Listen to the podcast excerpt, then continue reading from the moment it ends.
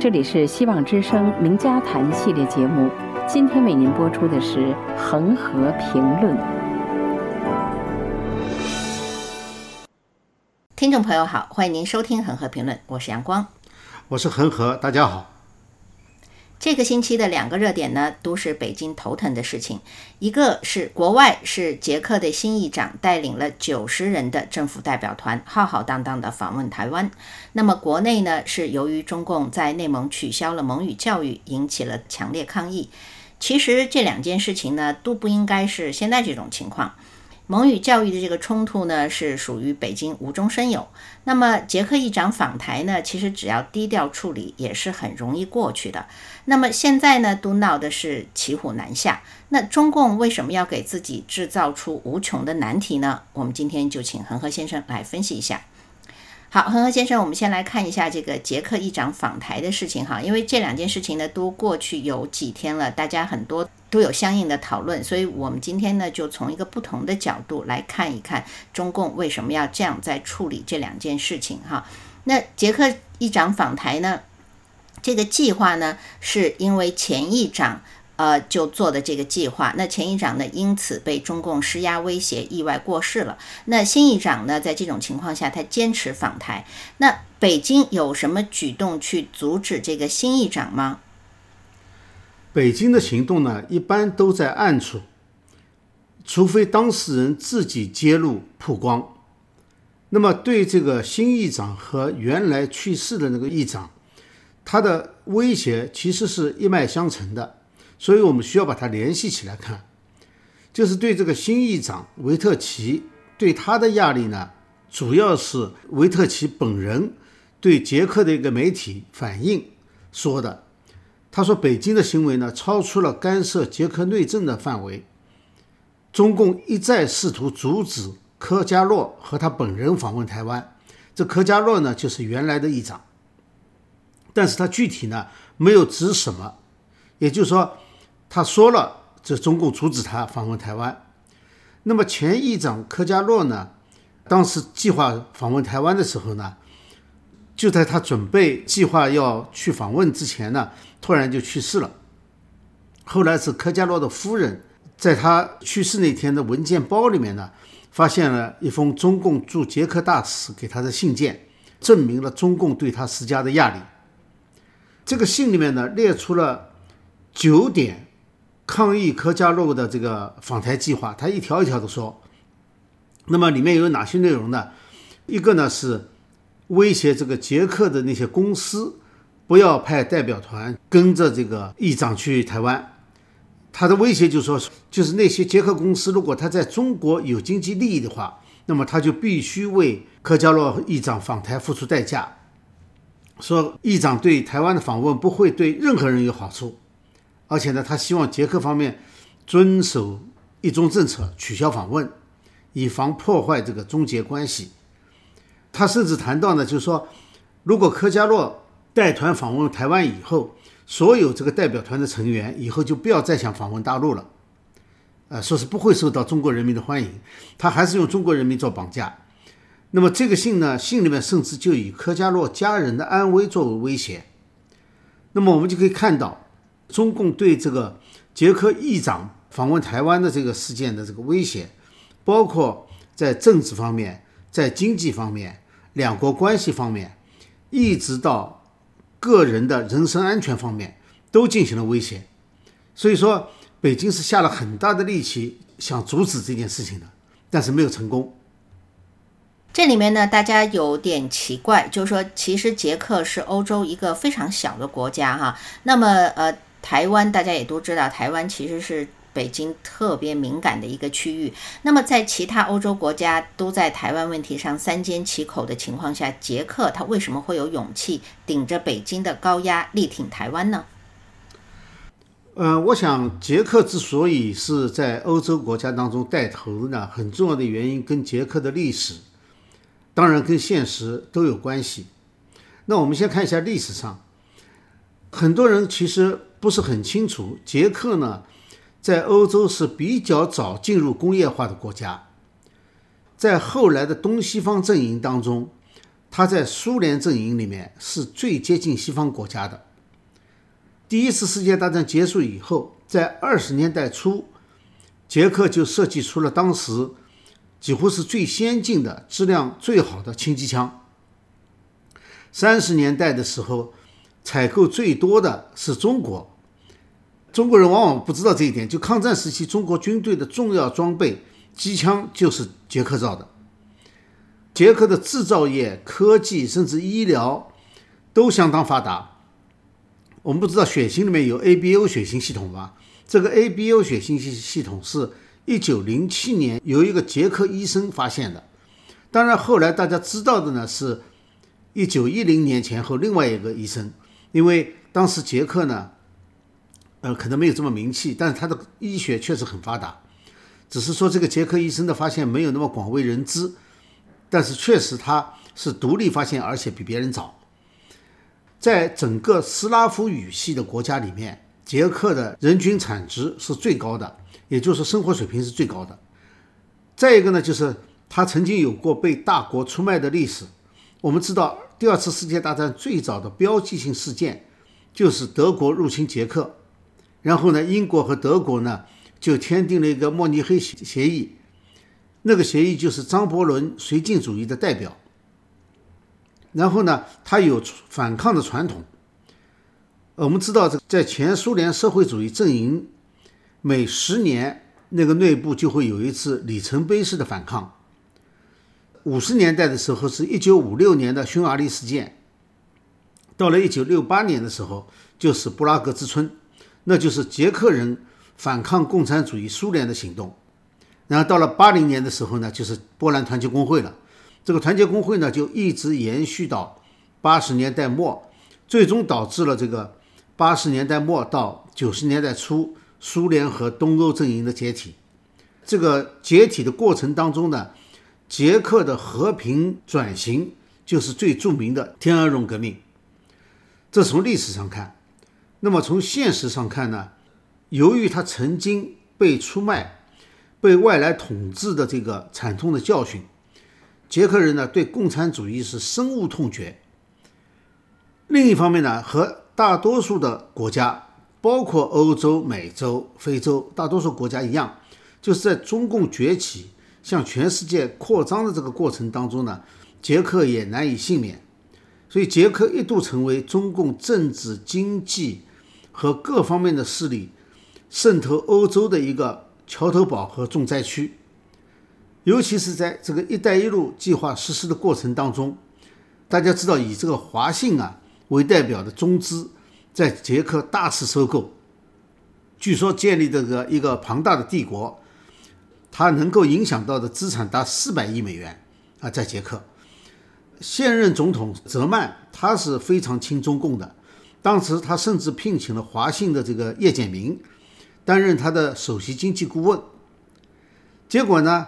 因为中共的政治呢是特别难预料的，结果中共的现在当局啊要收拾这个叶简明，正好那时候呢华信在这个欧洲的这个经济方面遇到困境，这就使得卷入过深的这个亲中共的总统泽曼受到了打击。因为后来中共又用另一个系统，就是中信系统的一个分支，去收购了华信当时在捷克的那些资产。在这种这个就亲中共的这个泽曼受到打击以后呢，亲台湾反中共的力量士气和势力就大增，所以他们在议会选举当中呢就取得了很大成功。我们可以看到，捷克议长率团访台，它不是一个孤立的事件，在这之前还有布拉格市的市长和市议会取消和北京的姐妹城市关系，转向和台北。建立友好城市，这个现在已经实现了。这一套呢，我觉得从根本上啊，是中共国内那一套东西原封不动的搬到国际上受挫的一个典型案例。你比如说这个腐败的官场，以及这个官场支持的经济，还有呢就是政治的不稳定、权力和派系的斗争，在这个捷克都能够体现出来。而捷克呢？既然当时卷得非常深，后来呢受到影响也就更大一些。加上历史的原因，所以捷克呢，呃，这次变成欧洲第一个站出来，用这种方式来力挺台湾。那么，呃，中共的外交部呢是为这个捷克访问台湾是非常生气，那他是指责美国在背后挑拨离间。那这件事情跟美国有关系吗？我想，首先呢，就是中共要求世界各个国家对待台湾的方式，它不是国际社会应该有的正常的国际关系，这是中共所特有的。以前啊，凡是有东西南北分成两半的，它都是国际上双重承认的，大家都承认的，在联合国各有它的位置。南朝鲜、北朝鲜、东德、西德都是这样的，只有中共是独霸，非要大家排斥和孤立台湾，这种关系是不正常的。那么这种不正常的关系呢，当来自北京的压力减轻，就是说北京自身。遇到很多困境的时候，这个压力呢可能会减轻，或者呢是国际的正常力量壮大了。当然了，也可能是两者兼有。在这种情况下呢，中共要求各国对待台湾这个方式啊是难以为继的。那么至于说跟美国有没有关系，如果和美国有直接的关系，那么为什么美国的其他欧洲盟国没有这样做？即使是按照中共自己的逻辑。美国也只是外因，也只能通过内因起作用。那么这里的所谓内因呢，就是中共自己的所作所为和中共和捷克之间的不平等的关系。但是呢，从另外一个角度看的话，它确实也和美国有关，只不过呢，不是中共所说的那种有关，而是美国自己启动了针对中共的一个反击战。除了自己反击以外呢，他还牵头鼓励全世界的民主国家，或者说鼓励全世界的正常国家，采用同样的行动来反击中共的侵略行为。这对于世界上不满意中共的国家、组织和个人都是鼓舞。当哪一个国家由于他这个国家的比较特殊的情况，愿意率先采取行动的时候，他这时候就不会再感到是孤立和无助的。就在以前，哪个国家要想这样做的话，是很很困难的。但是现在就不再这么困难了，因为国际上的新的大环境是有利于他们的。如果说和美国有关的话，我觉得这是主要的。当然，还有一方面呢，是台湾自己的表现。台湾被中共打压，实际上这几年不是说越来越轻，而是越来越严重了。就是在这种情况下，他却能够创造出民主、自由和繁荣的奇迹。尤其在这次疫情当中，就是在中共联手世界卫生组织排斥台湾的情况下，台湾有全世界最亮丽的表现，不仅自己表现好，还给很多国家以帮助。所以说，这是几方面的条件所决定的，不是一个单一因素。那么我们的问题就是这样哈，你看这个中共他几番施压都不能使捷克外长取消行程，他其实就应该知道这是一块不太好啃的骨头。那么。捷克外长访台，他如果低调处理呢，还会减少点关注。毕竟北京最在乎的就是说国内的人怎么看哈，那国内人就不会大面积了解嘛。那我们看到是说那个王毅和华春莹呢，他偏偏要高调的抗议威胁，现在呢就是闹得满城风雨。这个不光捷克自己不肯低头，连欧盟国家都站出来说话，就是弄得大家都知道了。那您怎么分析他们这种行为呢？你说大家都知道的话呢？如果他这个高调抗议有一部分做给国内人看的话呢，其实你还看不出来他这个高调抗议失败了，因为国内他不会报道，他报道王毅访问欧洲是非常成功的，所以说国内人不会大面积的了解真相，是因为中共网络封锁。当然，我们看到最近一段时间呢，中共对美国有这个放软的迹象，或者说呢。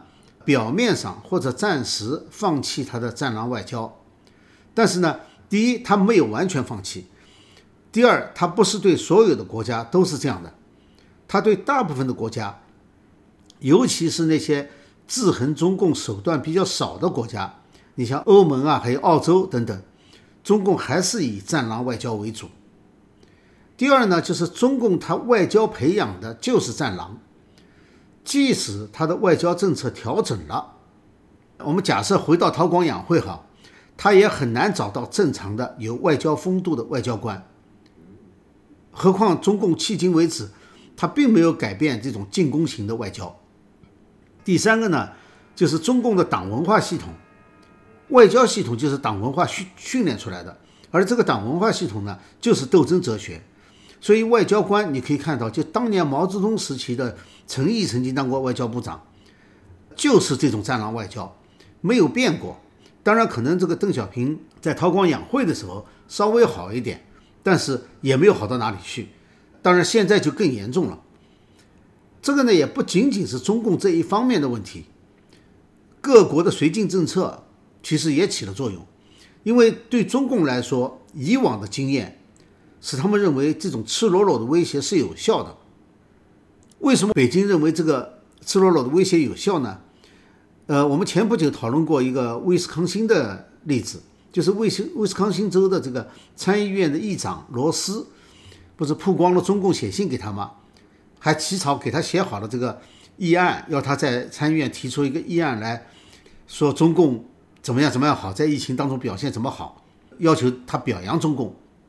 另外呢，还有一些威胁的，比如说以前也有一些议员啊、官员啊，或者甚至是剧院曝光了中共对他们的威胁。就是说不要给法轮功褒奖啊，还有就是不要演出神韵啊，就是这种方面的这个威胁很多。但是呢，相对来说，曝光出来的数量还是不多的，只有中共最清楚，他们发出了多少这样的威胁，而曝光的比例是多少。这个曝光的比例和他们发出的威胁肯定是非常低的，所以他们认为呢，在大部分的情况，他们没有遇到障碍。遇到障碍的只是极少数，这和我们看的角度是不一样的。当然，外面人、其他的国家或者一般的舆论认为，王毅赤裸裸的威胁捷克要付出沉重代价，这个说法是犯了众怒了。但是王毅在说的时候，并没有想到，他不认为是犯了众怒，因为中共外交部其实是习惯于用这类词汇的，只是说很可能呢，大多数是用在私下的威胁，更可能的是。原来用了这样的词，西方国家装聋作哑。只是说现在呢，国际社会、国际大环境已经改变了，就至少西方国家不能对中共的这种胡作非为再装聋作哑了。那么最后一点呢，我认为中共官员哈，包括他的这些外交官员，他只对账负责，他不在乎实际效果，也不在乎任何副作用。那些违反外交规矩的、没有外交风度的战狼作风。他只要符合中共的要求，中共最高领导层的要求，他就只会升迁，不会被惩罚。这个以前外交部的升升迁过程当中，我们就看到了，越战狼的越容易升迁。所以说，中共的这些行为，就是这些外交官的行为，其实反映的是中共的行为。那我们看到这次，因为王毅他说了狠话呢，结果让原本很沉默的欧盟国家也开始出来支持捷克了。那您觉得这件事情会如何影响今后的国际形势呢？呃，我想至少呢，王毅这次的欧洲之行没有达到预期的目标。他的目标是拉拢欧盟国家来联合对付美国。结果呢，他对欧盟成员捷克发出了威胁。这样的话呢，对欧盟的主要国家法国、德国来说，就是不管他们私下怎么表态，在公开场合，他只有一条路，就是支持捷克，反对中共的霸凌。所以，捷克参议院议长成功访台以后呢，会给很多国家以鼓励。当然，我们不知道下一个突破口会在什么地方，是在卫生健康领域，还是在贸易，还是在其他领域，也不知道。哪个国家会很快的跟进？但是这个趋势是明显的，就在这两年当中，我们已经明显的看到这个趋势的变化。这实际上是一个多米诺骨牌效应。当倒下第一块以后，后面的想不倒都很困难的。那我们已经看到，就是九月四号，在台湾呢将会有一个叫做供应链重组论坛。这个论坛，美国、台湾。日本、欧洲都会参加，包括正在台湾访问的这个捷克议长维特奇，他也会出席。这个论坛其实也很重要的，这是一个供应链重组的论坛。这个论坛最终讨论的是全球的供应链怎么样摆脱对中共的依赖。台湾呢，在这个重组的过程当中会起到关键的作用，因为台湾一个是高科技方面，再一个呢就是说它的管理方面，就是说在很多其他的国家，就是将成为新的供应链的国家当中，这个管理是一个薄弱环节，就跟中共早期改革开放一样。所以说，台湾的管理经验会起很好的作用。我认为这将是一个抗疫当中台湾奇迹的。工业和高科技版，当然，从长期来看的话，会有越来越多的国家加入进去。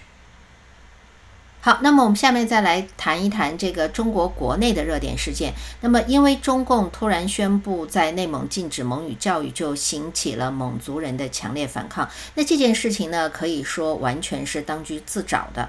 那您看，现在北京面临着非常多的问题。光在国内就有疫情和洪水，对国外，因为还有主主要是对美国的呃这种态势越来越紧张。那他们现在又去惹了蒙古族人，那他们是觉得现在事儿还不够多吗？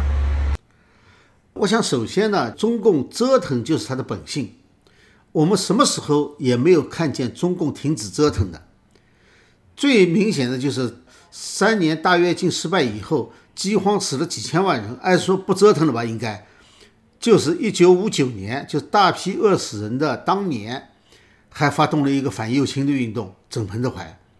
就说，中共从来不停止折腾，而现在这件事情呢，就是在内蒙推动的这个小学一年级开始汉语教育，特别是在三门主要的这个就是政治、语文、呃历史这些课当中推行这个，其实也是一种政治运动，因为。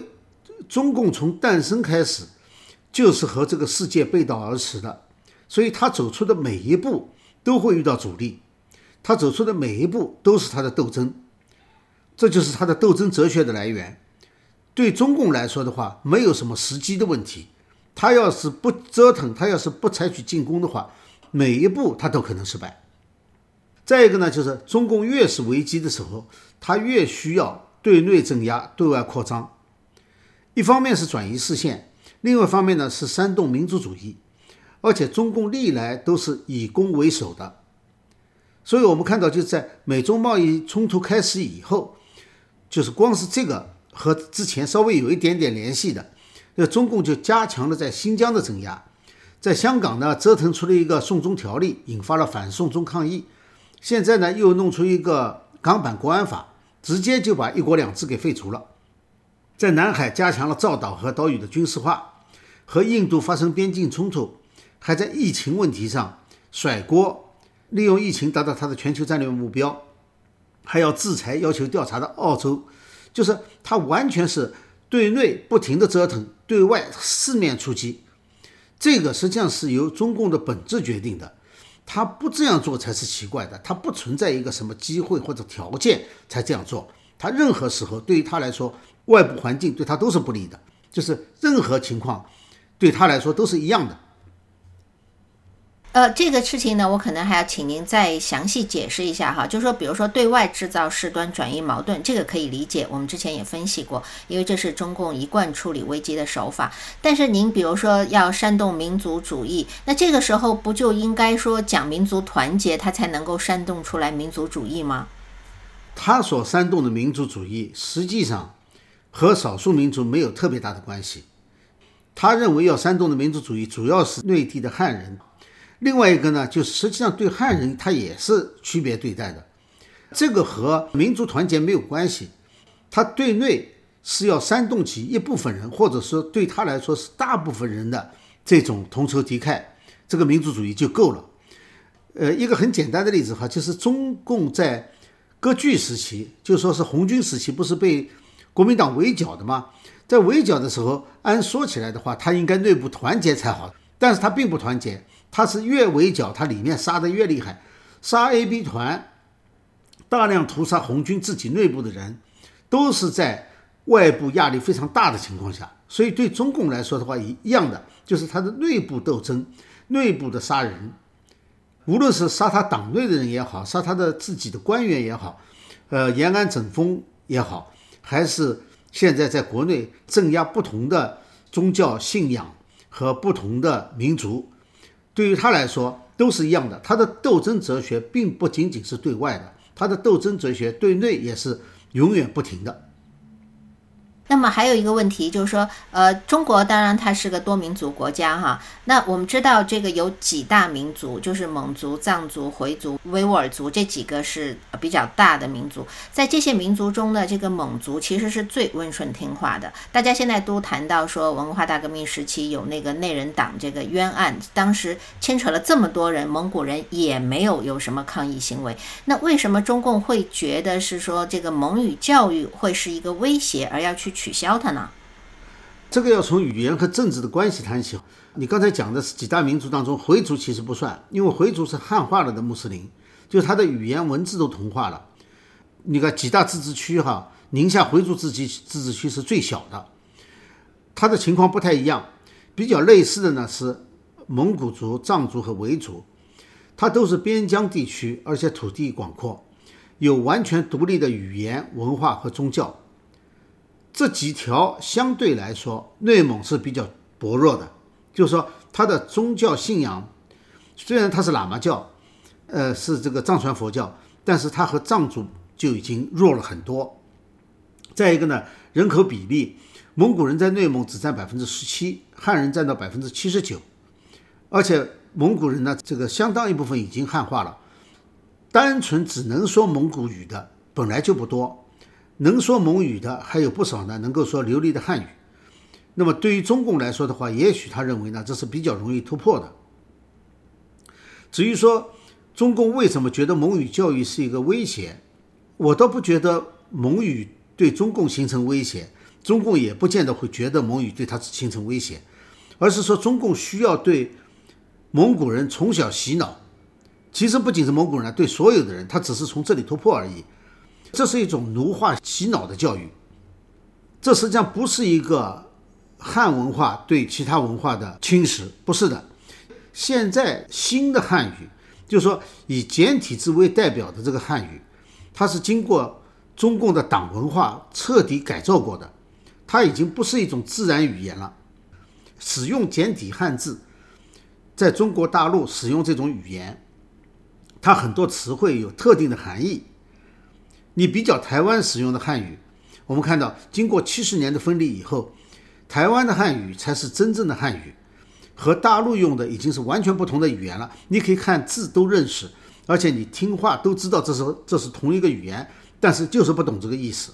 特别台湾人对大陆的这个语言就不懂，就是因为他经过党文化改造，所以说要进行洗脑教育的话，这是最顺手的一个工具，而蒙语。它没有经过中共系统的改造，它就不带有或者很少带有党文化的因素。同样的内容用大陆的汉语和蒙语来表达的话，它的潜在含义完全不同。对中共来说，它就不能够容忍。藏语、维吾尔语，甚至中国南方的方言，你像广东的粤语，都有同样的问题。所以说，中共不仅在消灭蒙语，在这之前也致力于消灭。南方的地方语系包括粤语。二零一零年的前后，在广东的学校就强制推行普通话，禁止粤语。啊，当时引起广东相当大的反弹。啊，就是这个原因。所以说，中共对蒙语的这个教育的这次的进攻，实际上是就是用中共的党文化来消灭其他民族的文化。而内地汉人的传统文化呢，已经在这之前被中共消灭掉了，连语言都改造掉了。好，那么这次节目呢，我们就先讨论到这里，感谢您的收听，我们下次节目时间再见。好，谢谢大家，再见。